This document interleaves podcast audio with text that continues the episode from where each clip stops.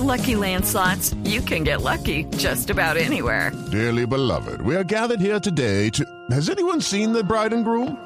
Sorry, sorry, we're here. We were getting lucky in the limo and we lost track of time. No, Lucky Land Casino, with cash prizes that add up quicker than a guest registry. In that case, I pronounce you lucky. Play for free at LuckyLandSlots.com. Daily bonuses are waiting. No purchase necessary. Void where prohibited by law. 18 plus. Terms and conditions apply. See website for details. Casi se me acaba la fe, casi se me escapa el amor, casi se me quiebra la inocencia, se me agota toda la fuerza para luchar un día más, casi me rendí. Muy bien, regresamos eh, en Mesa Blue en este domingo. Eh, tenemos como invitados al doctor Javier Ángel y a Marta Llanet Lozano. Estamos hablando del tema de cáncer de seno y de todo lo que eso implicado en la, o que implica en la vida de una mujer. Marta nos contó, bueno, todos los procedimientos que se sometió, las decisiones tan difíciles y duras que tomó, pero háblenos un poco del tema de su hijo, el tema del muchacho que se entera eh, de que su mamá tiene cáncer. ¿Cómo se maneja esa relación? ¿Cómo le cambia la perspectiva de la vida a usted? Eh, bueno, el cambio fue bastante drástico porque desafortunadamente yo estaba sola en Bucaramanga con mi hijo y fue inevitable eh, esconderle pues este diagnóstico y, y lo que me llegaron a decir de mi cáncer. El mismo día que me diagnosticaron mi hijo se enteró. Eh, él siempre, afortunadamente, digo yo, tuvo como la imagen de su mamá fuerte, de su mamá dura siempre, como resistente, y él como que no, como que él no Echaba pensaba, para adelante. como que él no pensaba de, de que me fuera a morir de pronto. Marta, y además con una con un ingrediente, madre soltera, Eh, sí, madre que la soltera. hace mucho más eh, mucho más valiente. Entonces mi hijo eh, inicialmente me decía, mamá, tranquila, él era el que me daba como esa fuerza, tranquila, tú vas a salir de esto, tú eres una dura, tú eres una berraca, eh, yo sé que tú sales de esto y yo voy a estar ahí. Eso fue pues, pues como, Dios mío, me tocó la última parte de mi sensibilidad. Yo decía, mi hijo con esta edad, porque tenía 12 años, decía yo, señor, yo tengo que estar con este muchacho hasta que sea en la universidad, tengo que salir adelante. Después cuando me ponen mi primera quimio y se me cae mi cabello, que fue lo más mm, traumático, mi hijo me dice, si tú quieres yo también me calveo. No.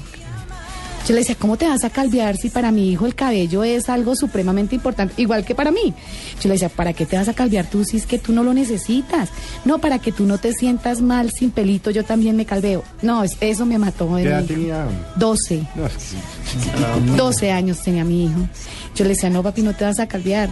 Acompáñame porque me tengo que ir a quitar el cabello. Yo lo tenía a la cintura y en la primera quimio a la semana se me empezó a caer terrible.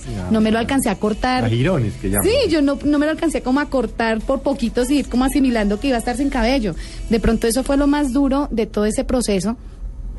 Cuando llego yo a la peluquería le digo al muchacho, oye, mira, es que necesito que me pases la máquina porque quiero que me calvies.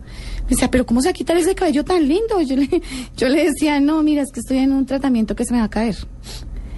Pues fue un momento duro, creo que de los más duros. Con decirte que el peluquero ni me cobró la peluqueada, yo No, lloraba, claro. mi hijo al lado y él era ahí, me cogía la mano, cuando me decía yo me voy a calviar notas, a calviar. Entonces esa fuerza yo creo que fue la que dije, tengo que hacer lo que sea por estar con mi hijo. Y fue la decisión de empezar mis tratamientos. Yo iba y venía de Bucaramanga acá. Yo soy bogotana, pero trabajé en Bucaramanga dos años. Y, y quiero mucho a Bucaramanga porque fue donde me dieron como la mano inicial, pues, de mi tratamiento. Entonces me siento como él decía santanderiana también. No, es que Porque, además tiene como dejo. Y tiene la- eso está poniendo- yo le estaba poniendo cuidado, tiene como el acento. entonces esa es como la fuerza, de verdad, que, que a mí me dio mi hijo. Importante, mira, esta enfermedad no es solamente la paciente, es la familia, los amigos, su entorno, es absolutamente todo. No solamente la paciente. ¿Y cómo es eso que se volvió agresivo en el colegio? Bueno, mira, ca- eh, coincidencialmente, y de hecho anoche yo llegué a preguntarle a él porque él vio la nota del periódico ayer y él no habla del tema. Él él tiene 15, ¿no? Él tiene ahorita 15 años, pero mi hijo no, es, no exterioriza cosas. Él, él más bien prefiere evitar y no mirar y, y como que ya eso pasó y ya no quiero saber nada. Eh, me dice mm, en el colegio de mi hijo, cuando empecé yo con mi tratamiento, que él era como una manera a la defensiva de todo el mundo. Entonces yo decía, pero Miguel Ángel, ¿por qué se porta así como a toda hora que, alguien lo quiere lesionar? Yo hablaba con eh, el psicólogo, de pronto la parte psicológica no fue para mí, sino para mi hijo en ese momento. eh, porque él sentía y yo lo veía que diría, hombre, si mi mamá no está, yo vivo solo con mi mamá, pues yo me tengo que empezar a defender solo. O sea, yo lo asumí de esa manera. Y por eso como la reacción de mi hijo, él no, no permitía que le dijeran nada, que, ni que lo gritaran. Entonces empezó a tener choques con los profesores, con las directivas de los colegios, me lo echaron de dos colegios mm, y empecé yo a bregar pues con esa situación con Miguel Ángel. Ayer me decía mi hijo, yo le decía, hijo, pero tú por qué te portabas así? Porque yo ¿Qué quiero pasaba saber. por la mente de él? Sí. Sí, yo decía, yo, yo quiero saber, porque nunca me lo dijo. Me dijo, mamá, es que, y mira lo que es eh, ahora con todo el boom del matoneo y la cosa. Me decía, es que un día un compañero me dijo, ah, su mamá está calva, ¿no? Pero así de esa manera, y yo no, y yo no podía permitir que nadie se burlara de mi gorda. Eso me lo dijo anoche, después de tanto tiempo. Entonces yo decía, Dios, cómo a veces los muchachos eh, no miden lo que dicen porque ellos no sienten, no, no, no tienen la dimensión de las cosas, Una pero que tanto natural. afecta a una persona, ¿cierto? Yo anoche le decía a mi hijo, ay, Miguel Ángel, ¿tú por qué no me hablas conmigo y nos hagamos evitar una cantidad de cosas? Porque obvio, yo también chocaba con él, pero pórtese bien, pero mire, Claro. pero no sé qué, eh, miran lo que estamos y como la- que también a la defensiva con él de que hombre reaccione. No, mira que ha sido un proceso bien difícil con él.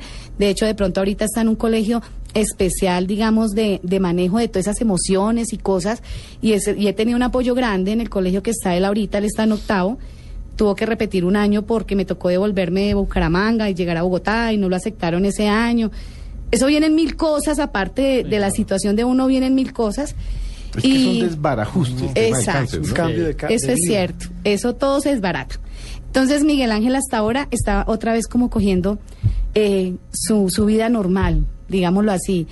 Y a veces de pronto yo evito de comentarle cosas porque uno tiene una latencia grande en los primeros cinco años de, de presentar otra vez su situación, ¿verdad? Entonces cada vez que uno le hacen un examen, uno dice, ay señor, que no aparezca nada.